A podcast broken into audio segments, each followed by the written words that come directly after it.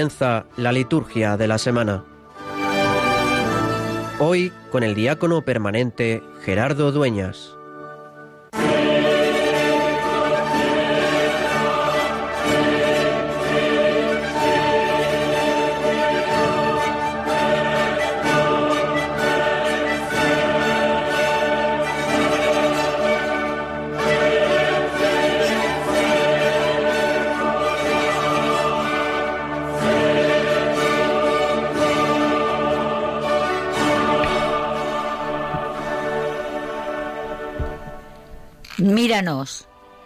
Dios, Creador y guía de todas las cosas, y concédenos servirte de todo corazón, para que percibamos el fruto de tu misericordia. Por nuestro Señor Jesucristo, tu Hijo, que vive y reina contigo en la unidad del Espíritu Santo, y es Dios por los siglos de los siglos. Amén.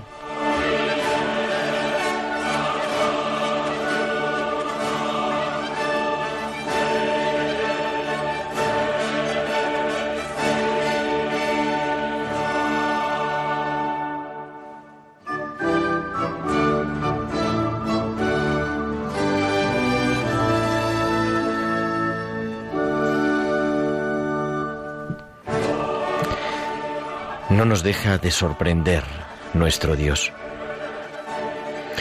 Un Dios misericordia, bondad, que pone en riesgo lo seguro para oír tras nosotros.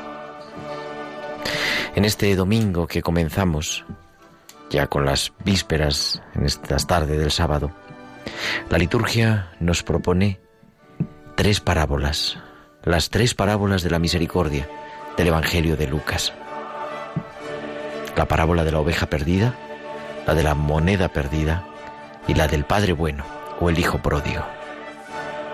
Jesús quiere que caigamos en la cuenta cómo es la misericordia de Dios o cómo Dios es misericordia.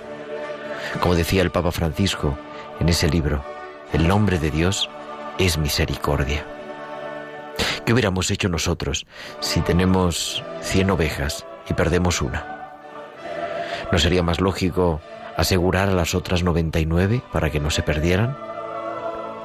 Pues Dios deja a las 99 tras la descarriada. ¿O quién de nosotros, si hubiéramos perdido esas una de esas diez monedas, habría gastado más por encontrarla de lo que valía? O la parábola del hijo pródigo. ¿Quién soy yo? ¿Con quién me identifico? Les tengo que confesar que siempre me conmueve al leer la parábola del hijo pródigo que el padre salió corriendo cuando vio a su hijo. El padre lo vio, se le conmovieron las entrañas y echó a correr. Me conmueve imaginar a ese Dios que se deja tocar por mi dolor, por mi arrepentimiento, por mi volver a casa, y que no solo se conmueve, sino que se echa a correr hacia su Hijo. Dios corre hacia nosotros, nos está esperando, sale una y otra vez a nuestro encuentro y se dirige a nuestra vida. Ojalá hoy nos dejemos tocar una vez más por ese Dios que es misericordia, por ese Dios que es bondad y que quiere ganarnos a fuerza de amor. No nos deja acabar el discurso sino que descubre que somos los invitados, los protagonistas del banquete, porque vengamos de donde vengamos y vengamos como vengamos, somos sus hijos. Y eso no cambia nunca.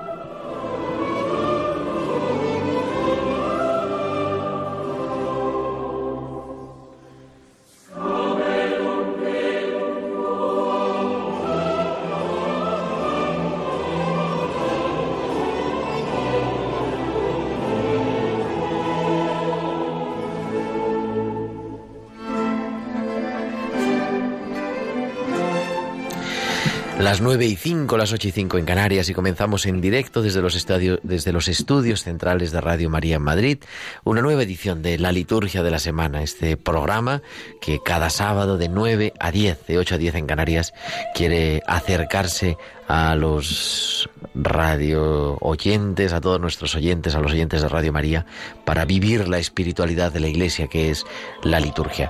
En un estudio hoy, con mucha gente, tenemos en el control técnico al otro lado del cristal y haciendo que todo esto suene tan estupendamente bien a nuestro compañero Javier Pérez. Javi, muy buenas noches. Buenas noches, Gerardo. Pasadas por agua en Madrid, está lloviendo. Un poquito. Y bueno, pues está lloviendo en casi toda España. Luego en el informativo a continuación a las 10 nos pondrán al día de cómo está la situación con la gota fría y en el estudio, un estudio también pues con algunos colaboradores nuevos. Tengo a mi izquierda a Nieves Peciña. Nieves, muy buenas noches. Buenas noches. Y también a Gerardo Vargas. Buenas noches, Gerardo. Hola, buenas. Y a todos ustedes que queremos que nos escuchen, ¿qué vamos a hacer en el programa de hoy? Pues vamos a hacer lo que hacemos cada semana en, la, en este programa, en la liturgia de la semana, que es acercarnos a el domingo. Estamos ya en el domingo vigésimo cuarto del tiempo ordinario, el domingo 24 del tiempo ordinario. Y también pues entraremos en el calendario de la semana, una semana que comenzamos con la fiesta, con la memoria de los santos Cornelio y Cipriano, mártires, y que culminará el próximo sábado 21 con la fiesta de San, Mateo, apóstol y evangelista del apóstol, San Mateo el 21 de septiembre. Y mucho más, porque también en estos días, a partir del próximo lunes, del lunes 16, tendrán lugar en Madrid las jornadas nacionales de pastoral de la salud y vamos a acercarnos a ellas con un tema muy interesante, acompañar en la soledad acompañar la soledad. Nosotros queremos también acompañar la soledad en Radio María de tantas personas que descubren que esta es la iglesia que les acompaña, que, que está siempre llevando la palabra de Dios y el mensaje de María. Y también nos acercaremos a un testimonio bonito de acercarnos a conocer qué es el Orden de Vírgenes, una institución pues de la iglesia muy antigua, de la primera iglesia y que se ha recuperado con fuerza, con vigor, tras el Concilio Vaticano II. Y todo esto porque queremos que nos escuchen, pero también que se pongan en contacto con nosotros. Pueden comunicarse con nosotros con sus comentarios en nuestro correo electrónico, la liturgia de la semana 1 arroba radiomaria.es, la liturgia de la semana 1 con número arroba radiomaria.es y en las redes sociales. En Facebook somos Radio María España y en Twitter arroba Radio María Spain. Y pueden publicar sus comentarios con el hashtag almohadilla liturgia semana. Pues ya las 9 y 8, las 8 y 8 en Canarias, comenzamos la liturgia de este vigésimo cuarto domingo del tiempo ordinario.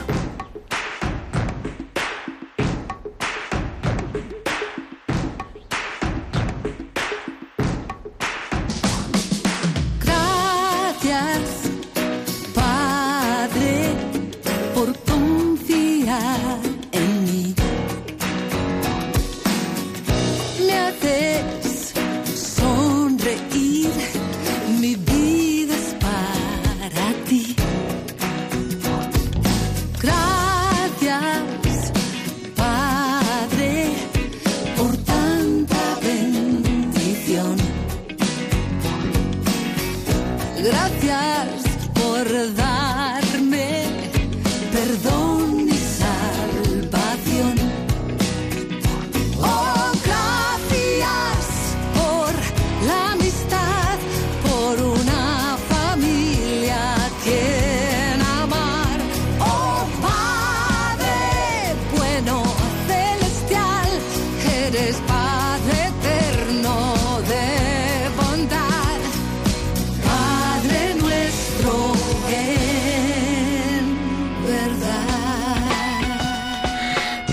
24 del tiempo ordinario, continuamos en el ciclo C con el evangelista Lucas y un domingo que se celebra el 15 de septiembre en muchos sitios también Nuestra Señora de los Dolores, la Virgen de los Dolores, Nuestra Señora de las Angustias, Nuestra Señora de la Soledad, Nuestra Señora de los Remedios.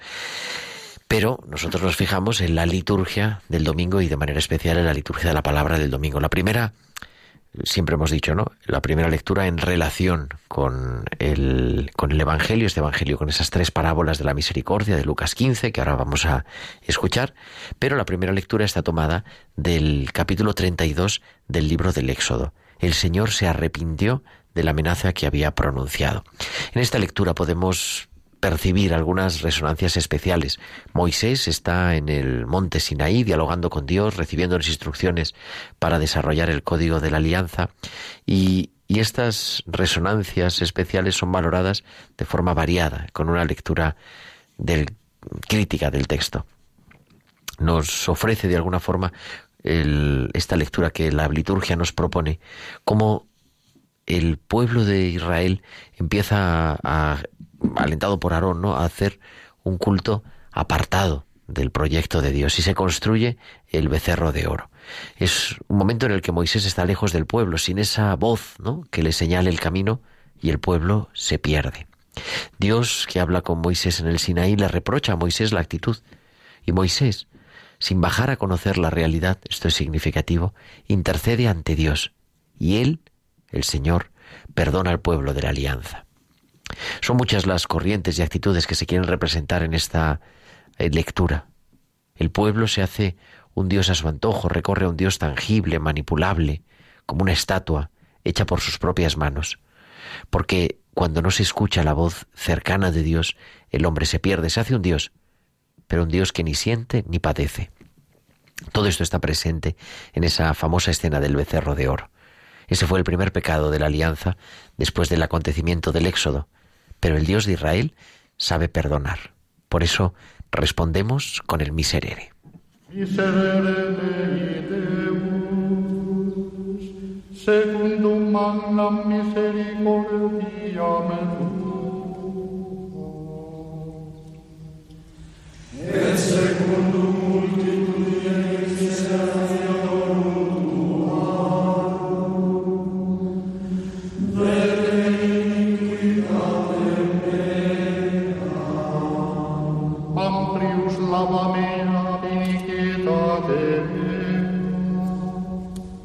eta peccato meo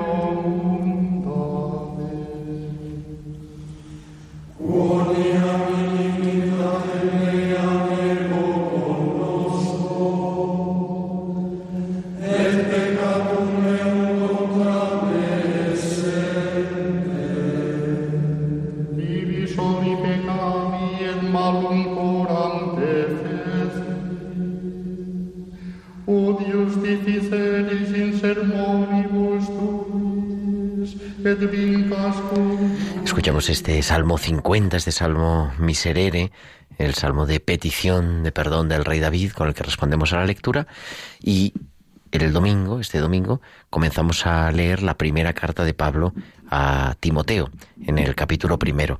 Es una densa presentación de la vocación apostólica de Pablo, el que persiguió a la Iglesia por la ignorancia de que en Cristo Jesús estaba la salvación del hombre y la suya propia.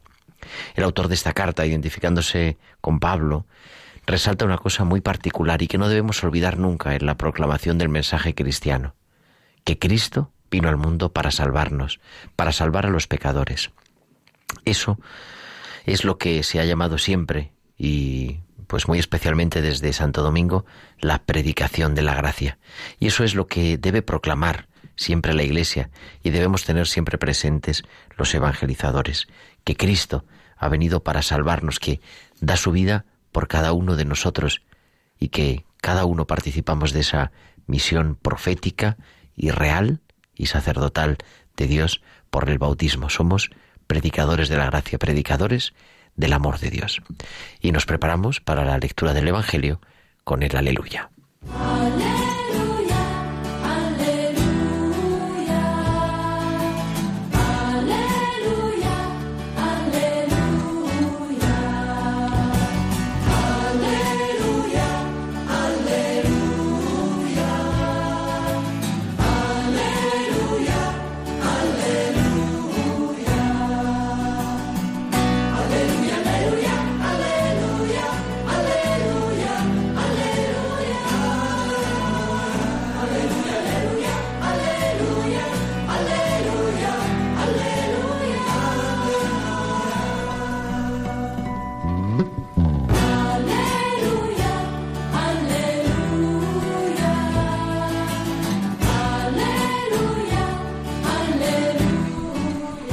decíamos, el Evangelio en este vigésimo cuarto domingo del tiempo ordinario está tomado del capítulo 15 del evangelista San Lucas.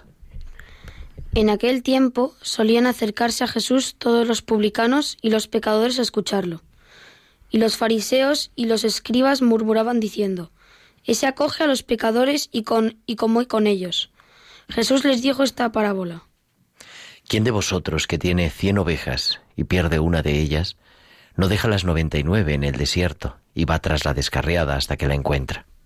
Y cuando la encuentra, se la carga sobre los hombros muy contento, y al llegar a casa reúne a los amigos y a los vecinos y les dice, Alegraos conmigo, he encontrado la oveja que se me había perdido. Os digo que así también habrá más alegría en el cielo por un solo pecador que se convierta que por noventa y nueve justos que no necesitan convertirse. O que una mujer que tiene diez monedas, si se le pierde una, no enciende una lámpara y barre la casa y busca con cuidado hasta que la encuentra. Y cuando la encuentra, reúne a todas las amigas y a las vecinas y les dice, Alegraos conmigo, he encontrado la moneda que se me había perdido. Os digo que la misma alegría tendrán los ángeles de Dios por un solo pecador que se convierta. También les digo, les dijo. Un hombre tenía dos hijos. El menor de ellos dijo a su padre, Padre, dame la parte que me toca de la fortuna. El padre les repartió los bienes. No muchos días después el hijo menor, juntando todo lo suyo, se marchó a un país lejano, y allí derrochó su fortuna viviendo perdidamente. Cuando lo había gastado todo, vino por aquella tierra un hambre terrible, y empezó él a pasar necesidad. Fue entonces y se contrató con uno de los ciudadanos de aquel país, que lo mandó a sus campos a apacentar cerdos. Deseaba saciarse de las algarrobas que comían los cerdos, pero nadie le daba nada. Recapacitando entonces se dijo, ¿cuántos jornaleros de mi padre tienen abundancia de pan, mientras yo aquí me muero de hambre? Me levantaré, me pondré en camino a donde está mi padre y le diré, Padre, he pecado contra el cielo y contra ti, ya no merezco llamarme hijo tuyo, trátame como a uno de tus jornaleros. Se levantó y vino a donde estaba su padre, cuando todavía estaba lejos. Su padre lo vio y se conmovieron las entrañas, y, echando a correr, se le echó al cuello y lo cubrió de besos. Su hijo le dijo Padre, he pecado contra el cielo y contra ti, ya no merezco llamarme hijo tuyo. Pero el padre dijo a sus criados Sacad enseguida la mejor túnica y vestídsela, ponedle un anillo en la mano y sandalias en los pies Traed el ternero cebado y sacrificadlo. Comamos y celebremos un banquete, porque este hijo mío estaba muerto y ha revivido, estaba perdido y lo hemos encontrado. Y empezaron a celebrar el banquete. Su hijo mayor estaba en el campo. Cuando al volver se acercaba a la casa oyó la música y la danza, y llamando a uno de los criados le preguntó qué era aquello. Este le contestó, Ha vuelto tu hermano, y tu padre ha, sacrificado el ternero cebado, porque lo ha recobrado con salud. Él se indignó y no quería entrar, pero su padre salió e intentaba persuadirlo. Entonces él respondió a su padre, Mira, en tantos años como te sirvo, sin desobedecerte nunca una orden tuya. A mí nunca me has dado un cabrito para tener un banquete con mis amigos. En cambio, cuando ha venido ese hijo tuyo que se ha comido tus bienes con malas mujeres, le, le matas el ternero cebado. El padre le dijo, Hijo, tú estás siempre conmigo, y todo lo mío es tuyo, pero era preciso celebrar un banquete y alegrarse, porque este hermano tuyo estaba muerto y ha revivido, estaba perdido y lo hemos encontrado. Y para comentar esta palabra de Dios, este Evangelio tan precioso y tan completo, tenemos en directo a las 9 y 19, 8 y 19 en Canarias, desde el Hospital de Canto Blanco en Madrid, a su capellán Carlos Bastida. Muy buenas noches, Carlos. Hola, muy buenas noches, Gerardo. Un evangelio que a mí siempre me conmueve escucharlo. Sí, esa quizás es la palabra de este evangelio, ¿no? conmovernos las entrañas por misericordia, ¿no? Dice Jesús, mm, al describir esta parábola, eh, que simbólicamente representa los dos tipos de personas que estarán en torno a él durante su vida pública, es decir, los publicanos y pecadores por un lado y los fariseos y letrados por otro pero el protagonismo no recae en los hijos ni en sus representados, sino precisamente en el Padre y en su misericordia.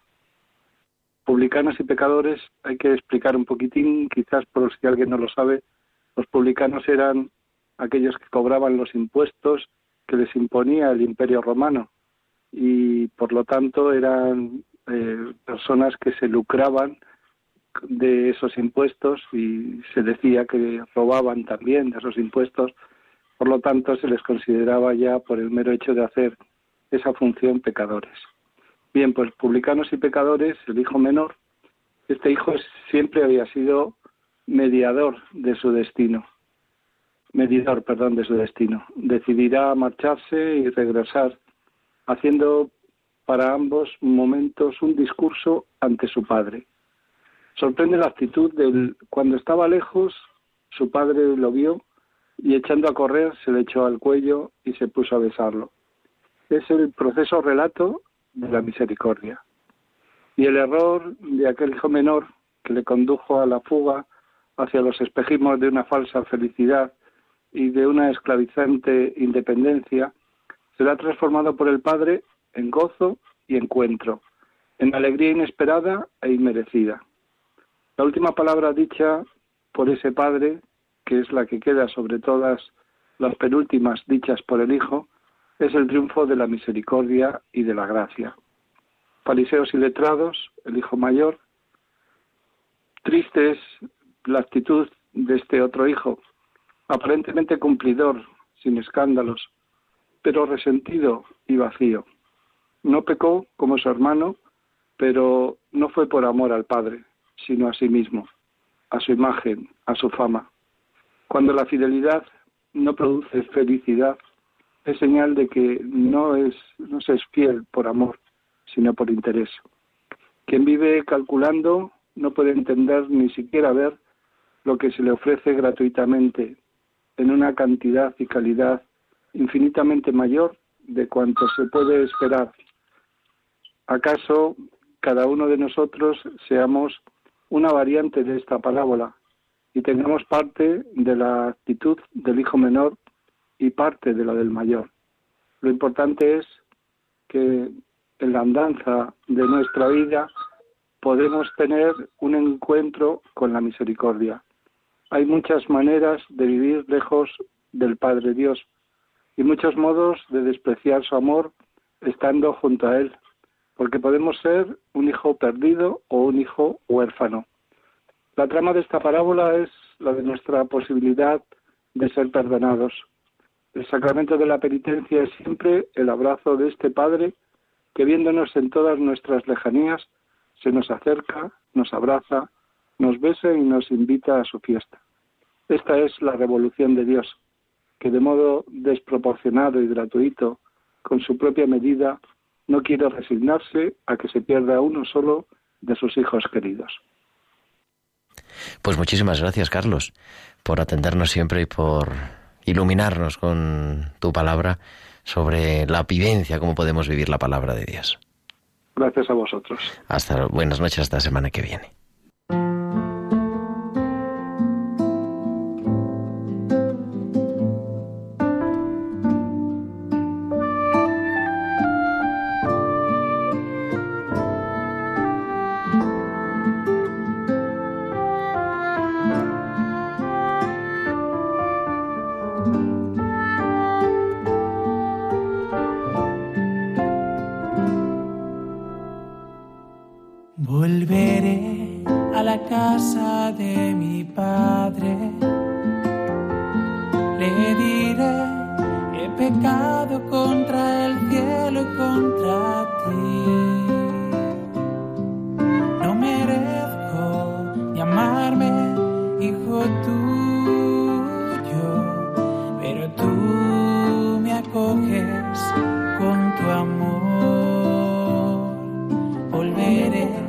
Hijo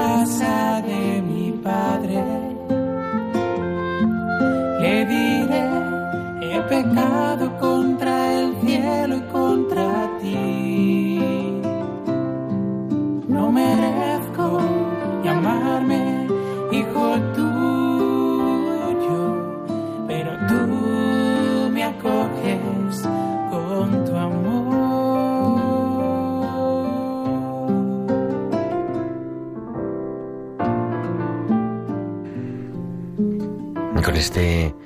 vuelve a casa de que nos recuerdan, saboreamos la palabra del hijo pródigo, también nos metemos en el calendario de esta semana, vigésimo cuarta, como decíamos, del tiempo ordinario.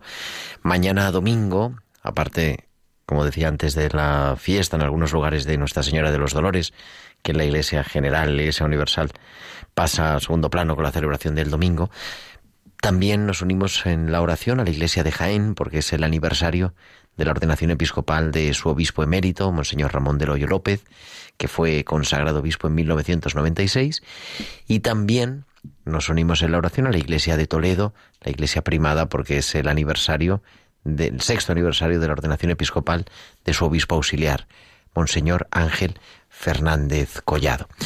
El lunes, el lunes 16, celebramos una fiesta en una misma celebración, una misma memoria litúrgica a los santos Cornelio Papa y Cipriano, obispo de Cartago, en el norte de África, los dos muy unidos, muy unidos en su vida, mártires de Cristo a mediados del siglo III.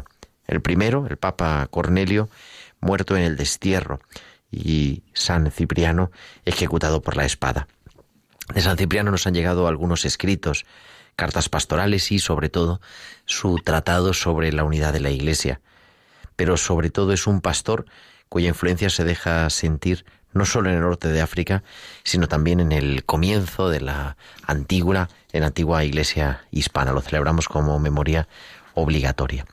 El martes tenemos una memoria libre San Roberto Berlarmino, natural de Florencia, obispo de Capua en el siglo XVII, doctor de la Iglesia en esos tiempos del posconcilio de Trento y muy conocido por su actividad pastoral y sobre todo por el catecismo, el catecismo de San Roberto Belarmino, que fue pues un alimento de la fe de tantas y tantas generaciones de cristianos.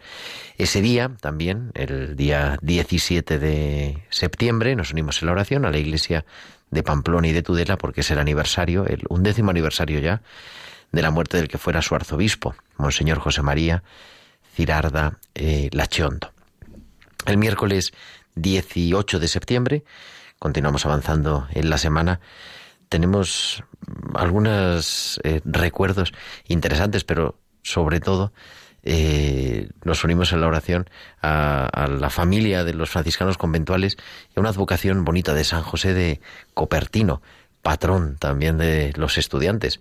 Y Nieves me asiente con la cabeza porque es un patrón bonito y conocido muchas, en muchas familias religiosas, de manera especial en todos los colegios de los franciscanos, de las franciscanas. Aunque no es memoria litúrgica, pero bueno, lo recordamos también así. El jueves 19 de septiembre, la Iglesia celebra una memoria libre de San Genaro, obispo, mártir, que siguió las huellas del Señor en su pasión y en su gloria durante la persecución de Diocleciano en Roma en el siglo cuarto. Y, también, pues, siempre recordar a los mártires es algo importante.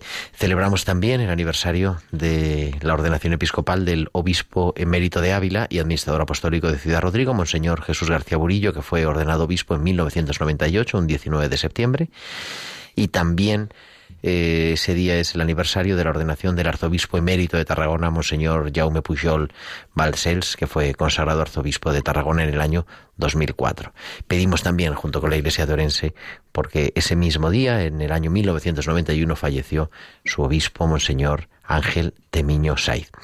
El día 20, el viernes 20, terminando la semana, celebramos la memoria de los santos Andrés Kim Taegón, presbítero, Pablo Chon Hansang, laico y compañeros mártires, que a principios del siglo XVII dieron su vida en Corea. La comunidad cristiana de Corea y la historia, la verdad que es apasionante, ¿no? Cómo penetró la fe en Corea y cómo se mantuvo y fueron evangelizados sobre todo por laicos.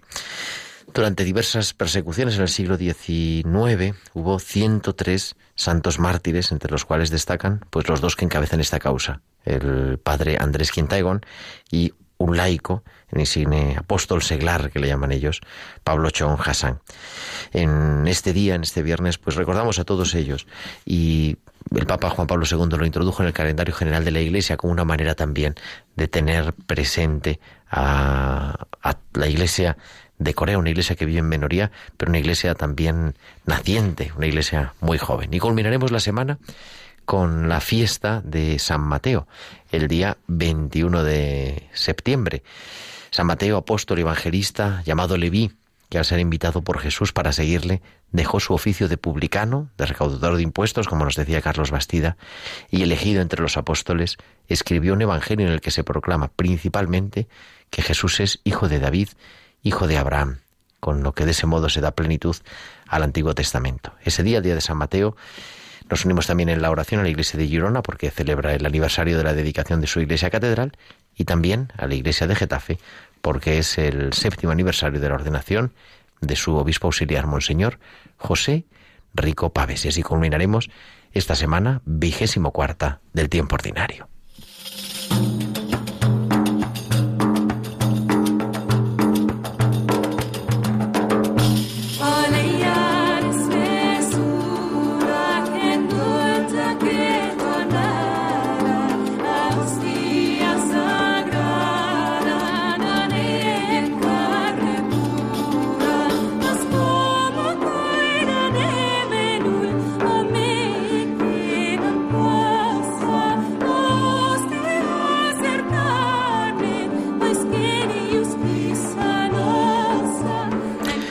Esta sintonía que nos lleva a la Tierra Santa, que nos ese canto bonito en hebreo moderno, un canto de los salmos, pero un canto moderno en, hebreo, nos lleva para hablar con una virgen consagrada, del orden de vírgenes. Vamos a ver que esto de esto son las 9 y 32, las 8 y 32 en Canarias y tenemos en directo al otro lado del teléfono a Claudia Salazar. Muy buenas noches, Claudia.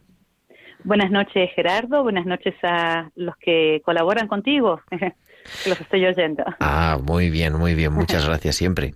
¿Qué es una virgen consagrada, Claudia? ¿O qué es el orden de vírgenes? Muy bien. Eh, me gusta esta pregunta y en el contexto de, la liturgia, ¿no? De este programa, porque la consagración de vírgenes eh, se pone en pie, por así decirlo, en el contexto del Vaticano II cuando Pablo VI le encarga a la Comisión de la Liturgia Sacrosantum Concilium que revise el rito de consagración de vírgenes que había escrito San Ambrosio en el año 350 en la iglesia de los primeros siglos. Más o menos por ahí, por ahí va un poquito la o sea historia. Que es una institución eh, antiquísima, en realidad, de la historia de la iglesia, ¿no? De mujeres eh, consagradas que viven en su consagración también en castidad, ¿no? En castidad, no sé si castidad, pobreza y obediencia o no son los tres votos, ¿cómo se...? Sí, sobre todo es, como su nombre lo indica, es el ofrecimiento de la virginidad. en, el, en los Hechos de los Apóstoles, si no me equivoco, en el capítulo 9, se dice que Felipe tiene cuatro hijas, que son vírgenes y profetas.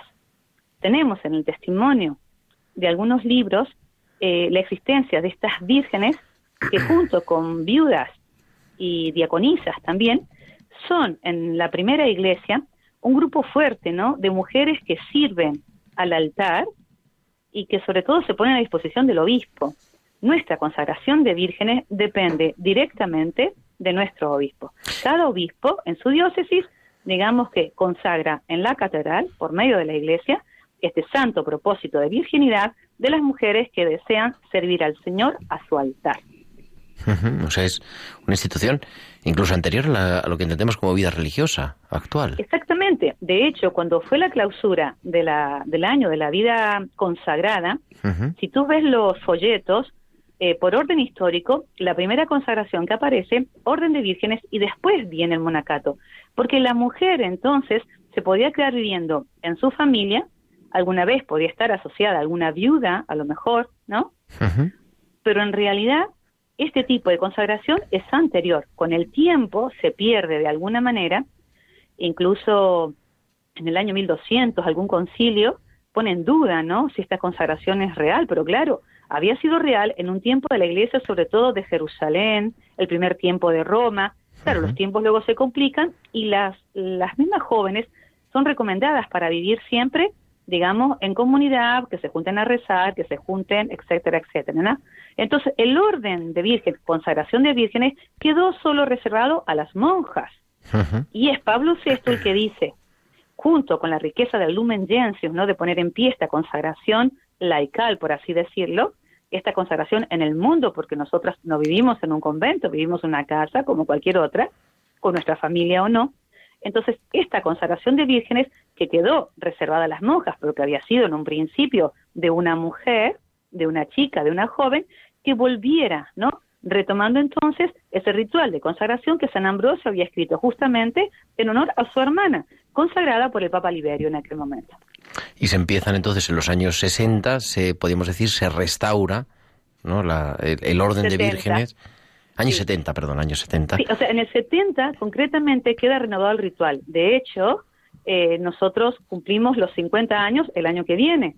Digamos, ¿no? Estamos convocadas en mayo por nuestro Papa para celebrar los 50 años de esta puesta en pie de este tipo de consagración que empezó rápidamente a promoverse de acuerdo a, los obispos que acogieron en su corazón esta nueva forma de consagración, nueva y antigua en realidad.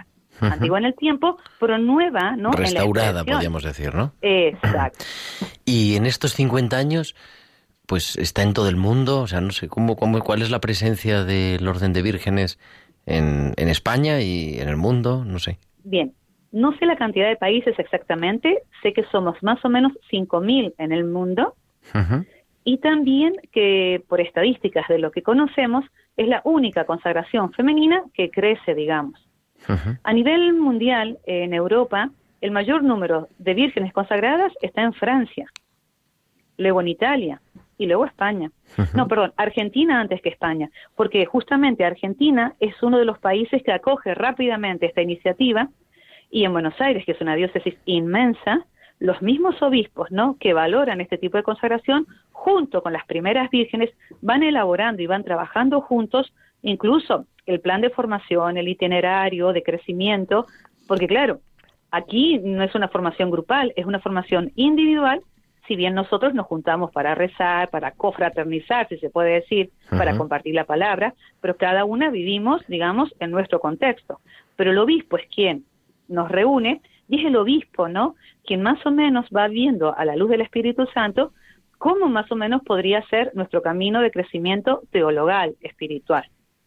Eso te iba a decir, ¿cómo eh, es el, modo de vida? Porque decías, vivimos en casa, es un modo de vida mm, laical, podríamos decir. El, el, orden de virgen no es un sacramento, ¿no? Es vivir en plenitud, como toda la vida consagrada, con mayor radicalidad, la consagración bautismal pero con un modo de vida, en el caso del orden de vírgenes, específico, ¿no? En el mundo, con un trabajo civil o, tenéis también un destino pastoral. Lo ideal sería que el mismo obispo pueda, digamos, junto con cada virgen, eh, pudiera eh, dialogar, si puede existir un servicio en la iglesia o la Virgen tiene que conservar su trabajo civil. Nosotros, por ejemplo, aquí en España tenemos abogados, enfermeros, eh, psicólogos, logopedas, ¿no? Hay una variedad. Yo misma soy profesora de religión, ¿no? Que también creo que hay otra más. Pero también, por ejemplo, en Canarias sabemos de muchas vírgenes que trabajan en la misma conferencia episcopal en distintas actividades, ¿no? Em, el, depende, depende de la situación de, de cada país, de cada comunidad. Ahora bien, lo que está claro es que la Virgen consagrada tiene un carisma personal, estamos acostumbrados, ¿verdad? Las salesianas, los franciscanos, ¿no? Los agustinos. Nosotros tenemos un carisma absolutamente personal, eclesial, que depende específicamente del obispo. Es decir, en nuestro corazón cabe la iglesia con todas sus riquezas, pero nuestro carisma es absolutamente personal. Es la persona que es consagrada, es la persona que se pone al servicio y tenemos que trabajar y ganar el pan con el sudor de nuestra frente. Todos lo hacemos, ¿verdad? Pero nosotros es algo realmente eh, literal, digamos, ¿no? No es un instituto el que te sostiene, sino que tú te sostienes con tu trabajo. Y escuchábamos la música de estos salmos en hebreo porque emprendes viaje ahora en unos días.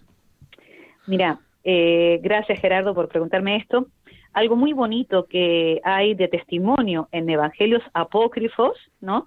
Que, que se estudia en, en, estos lugares, ¿no? En Tierra Santa, en estas universidades de los franciscanos, de los dominicos, es la presencia de vírgenes, por ejemplo, en la Asunción de la Virgen María, por ejemplo, por ponerte un dato, ¿no?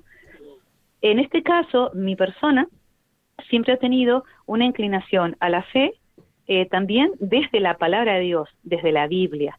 Entonces, bueno, sí, por una gracia y bueno, y por muchos esfuerzos también humanos, eh, voy a ir a Jerusalén a profundizar esta palabra de Dios. Yo terminé la licenciatura en Sagrada Escritura, aquí con los jefecitos en comillas, y voy a profundizar este estudio de la Biblia. Ahora me ha acogido San Damaso para seguir estudiando.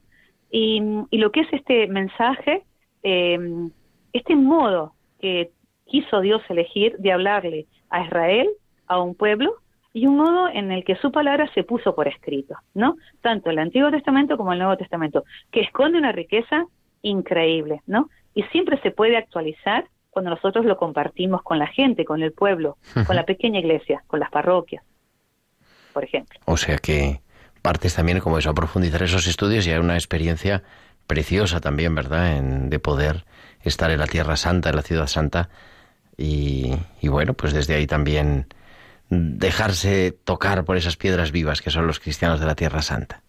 Y son poquitos, y son minoría, y son valientes, y no tienen tierra, no tienen espacio, pero tienen fe. Y es una fe eh, luchada, ¿no? es una fe muy distinta a la que podemos nosotros experimentar en países occidentales, ¿no? Tanto como en América Latina como aquí. Sí. Pues querida Claudia Salazar, muchísimas gracias por, por acercarnos, ¿verdad?, a este ministerio eh, a esta vocación, perdón, a esta vocación eclesial y, vocación inserta en la tradición de la Iglesia y bueno, pues yo creo que para muchos desconocida, pero también, pues, pues eso, una misión y cinco mil vírgenes consagradas en el mundo ya son, ¿eh? Pues trabajando cada una por llevar a cabo ese carisma personal recibido siempre de Dios y dejar que Dios siga actuando por nosotros. Y buen viaje. Muchísimas gracias, Gerardo. Solo recordar que hay 200, por ejemplo, en Francia, pero hay una en Kenia, imagínate, estoy recordando ahora, y dos en la estepa de Rusia, por ejemplo, en algunos lugares. Muy diseminada y también a veces mm, en muchos lugares muchas y en otros lugares poquitas, ¿no? Pero misteriosamente va creciendo una forma nueva de salir a la iglesia y de ser consagrada. Pues nos quedamos con ello. Querida Claudia Salazar del Orden de Vírgenes, muchísimas gracias. Buenas noches. A vosotros. Adiós.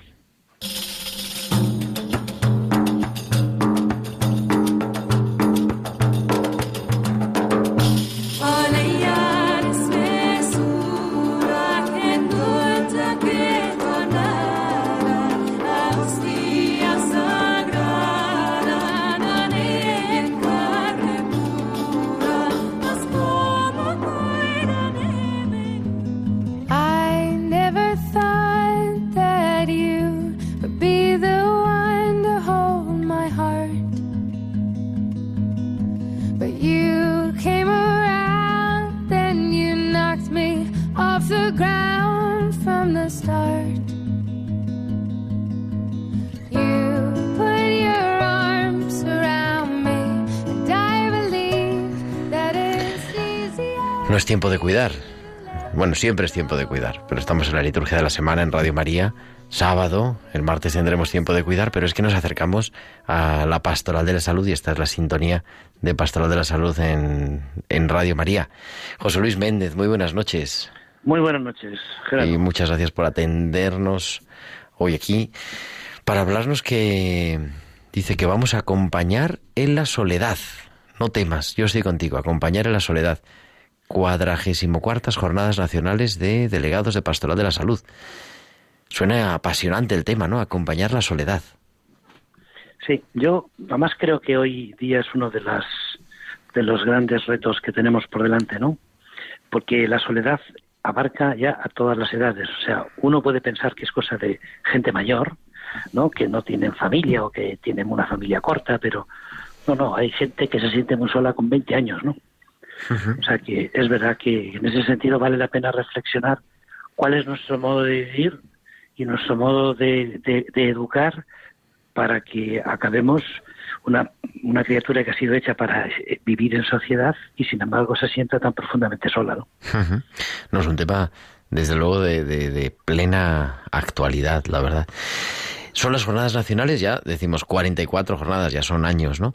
Que es un momento de, encuentro de los delegados de Pastoral de la Salud, pero también abierta a, todas las personas que trabajan en el campo de, la Pastoral de la Salud, de acompañar a aquellos que sufren el sufrimiento, ¿no? Así es, o sea, es verdad que en principio el objetivo fundamental es las personas que coordinan la Pastoral de la Salud en sus diócesis, pero pero interesa también y participan con mucho interés personas que están dedicadas en su labor pastoral a la pastoral de la salud y, bueno, y, siempre es un aporte muy interesante porque estas personas siempre hablan desde una experiencia directa y no de organización, digamos, ¿no? Bueno, y vamos a hablar de la soledad, efectivamente, tomar conciencia de, como dice, de esa nueva enfermedad que es la soledad. Mm, ¿Cuáles son un poco las líneas maestras de estas jornadas, José Luis? Pues mira, vamos a tratar en estas jornadas de, abordar la soledad de diversos aspectos. Eh, primero, encontrar un poco los fundamentos antropológicos y teológicos de, por qué la soledad es un mal para la persona, ¿no? Y luego van a ir desfilando ponentes que nos van a ir hablando de la soledad en los ancianos, de la soledad en los hospitales, de los enfermos, de las familias, ¿no? de la soledad en la juventud, ¿no? Vamos a ir haciendo un repaso de las distintas situaciones, también un tema interesante que se va a plantear es la soledad y, y, estos aparatitos con los que hoy nos comunicamos pero no vemos a nadie, ¿no? Que son los, los smartphones, ¿no? Es decir, y uno puede encontrarte con cuatro personas en, un mismo, en una misma mesa y todo el mundo está con su teléfono hablando con otro que no está presente. Entonces, eso genera también unas relaciones muy peculiares. Y de eso también trataremos probablemente el último día. Esas nuevas formas de, de soledad. Porque además, eh, viendo el programa, ¿no? Veo que no son solamente ponencias, sino también como porque son ponencias largas, es decir, viendo tanto, las dos mañanas, que son como los dos momentos centrales, ¿no? El martes 17, la soledad de los mayores, y el miércoles 18, las nuevas formas de soledad. Quizá, mm, o sea, no son dos ponencias de, de, tres horas, me imagino, sino que habrá otro tipo de, encuentro. Son, eso, son ponencias de unos 50 minutos y, y luego hay una ocasión de, de poder, de poder preguntar, incluso de hacer un intercambio de perspectiva, de experiencias, ¿no? O sea, que, que luego hay un diálogo que es muy enriquecedor con el ponente, ¿no? Recuerdo ahora, y bueno, ya sabemos que nos hemos coincidido muchísimas veces, José Luis y yo, aquí en la radio también, en tiempo de cuidar y en otras cosas, y siempre nos gusta hablar no, no había caído hasta ahora, ¿eh? estoy cayendo en directo. Eso que siempre hemos querido decir, ¿no? ¿Qué es la pastoral de la salud? Con esa definición tan bonita del mensaje del Concilio Vaticano a los enfermos. Sí, sí, es verdad que ahí dice que, que, que, que sabed que no estáis solos, ¿no? Y que, y que vuestra existencia está llena de sentido, ¿no? Entonces, es verdad, para saber que no están solos hay, hay que estar, ¿no? O sea, esa frase que tú y yo hemos repetido tantas veces, ¿no? Sabed que no estáis solos, ¿no? es, necesario que lo sepan, ¿no? Y, hay que, necesitamos personas que, que se lo digan de palabra y que estén. Y que con, exacto, y que con su compañía estén y que no solo oigan, sino que escuchen, ¿no? Pues muchísimas gracias por, por acercarnos, ¿no? Y, bueno, hablaremos de estas jornadas, claro que sí, estos tres días de, reflexión, de, encuentro también y sobre todo de tomar fuerzas para poder siempre acompañar mejor. José Luis Méndez, director de Pastoral de la Salud de la Conferencia Episcopal, delegado también de Pastoral de la Salud de Madrid y sobre todo amigo. Muchísimas gracias. Buenas noches. Igualmente. Un abrazo, Gerardo. Chao. Chao.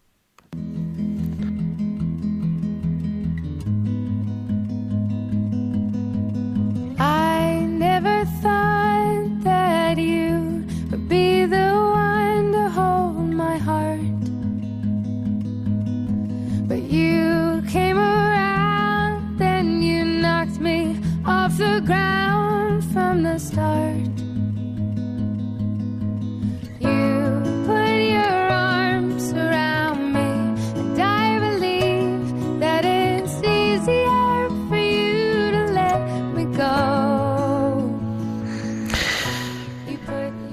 soledad. Y yo creo que esa también es la vocación, en gran parte de la vocación de, de Radio María, la vocación de la Iglesia, ¿no? El, el poder acompañar y el poder iluminar desde los diferentes aspectos de la vida de la Iglesia.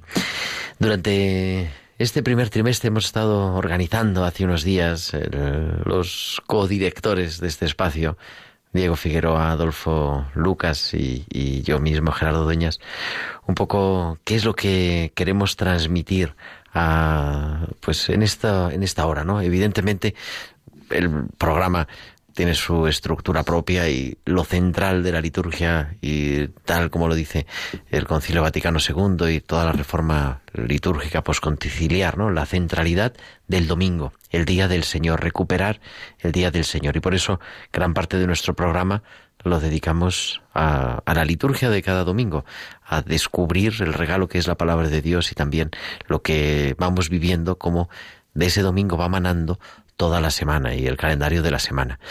Y queremos también tratar en estos días, porque claro, siempre tenemos alguna fiesta, alguna fiesta especial, algún acontecimiento eclesial. Queremos durante este primer trimestre hasta Navidad acercarnos a los demás sacramentos y de manera especial, en primer lugar, a los sacramentos de la iniciación cristiana, el bautismo, la confirmación y la Eucaristía. Quizá la Eucaristía estamos más, la Santa Misa, estamos más acostumbrados, pero descubrir ¿no? y saborear cómo es el ritual del sacramento del bautismo, cómo es el ritual del sacramento de la confirmación, porque eso nos ayuda también a nosotros a vivir nuestra vocación lex orandi, les credendi, les vivendi. Lo que rezamos es lo que creemos y lo que creemos es lo que vivimos. Ese es el adagio, ¿no? Esa es la continuidad que la liturgia nos conecta con la vida y con lo que estamos llamados a vivir. El sacramento del bautismo, y lo vamos a comentar la semana que viene, pero me quedo con estas palabras de, iniciales del sacramento del bautismo. Cuando alguien va a ser bautizado, cuando vamos a recibir a un niño, por ejemplo, para ser bautizado, salimos a la puerta porque el sacramento del bautismo es la entrada en la iglesia y por eso salimos a recibir a quien se va a bautizar con sus padres si es pequeño y sus padrinos para recibirle y darle la bienvenida a la incorporación a la iglesia. Y le preguntamos a los padres, ¿qué nombre habéis elegido para vuestro hijo? ¿Qué pedís para vuestro hijo? El ritual nos propone tres respuestas. Pedimos el bautismo.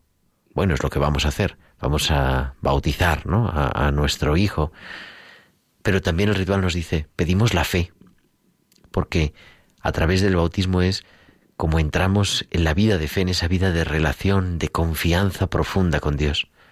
Y propone el ritual, una forma absolutamente sugerente. ¿Qué pedís para vuestro Hijo? La vida eterna. Que no nos olvidemos qué es lo que estamos viviendo en la liturgia y que la liturgia es la obra de Dios. Dios que actúa a través de las manos del ministro, a través de la persona del ministro ordenado, para hacerse presente con su misericordia, con su ternura, con su gracia, con su amor, con su bendición en medio del mundo.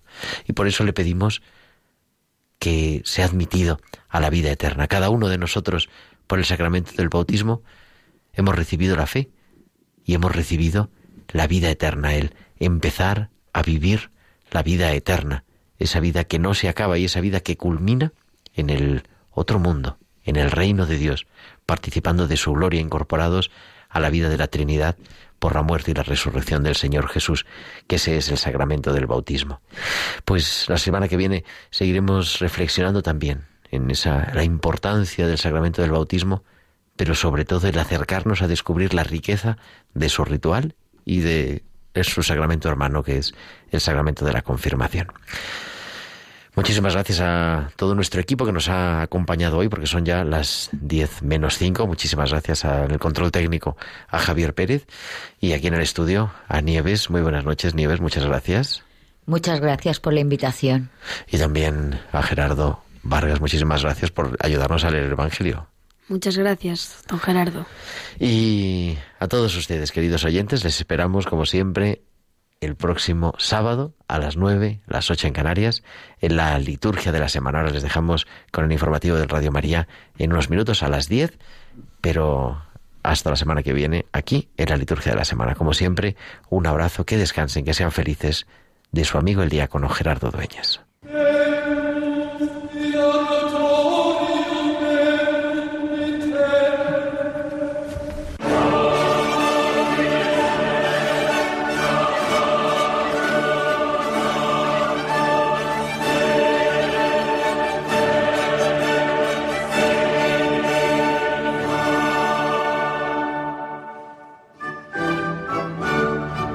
Han escuchado la liturgia de la semana con el diácono permanente Gerardo Dueñas.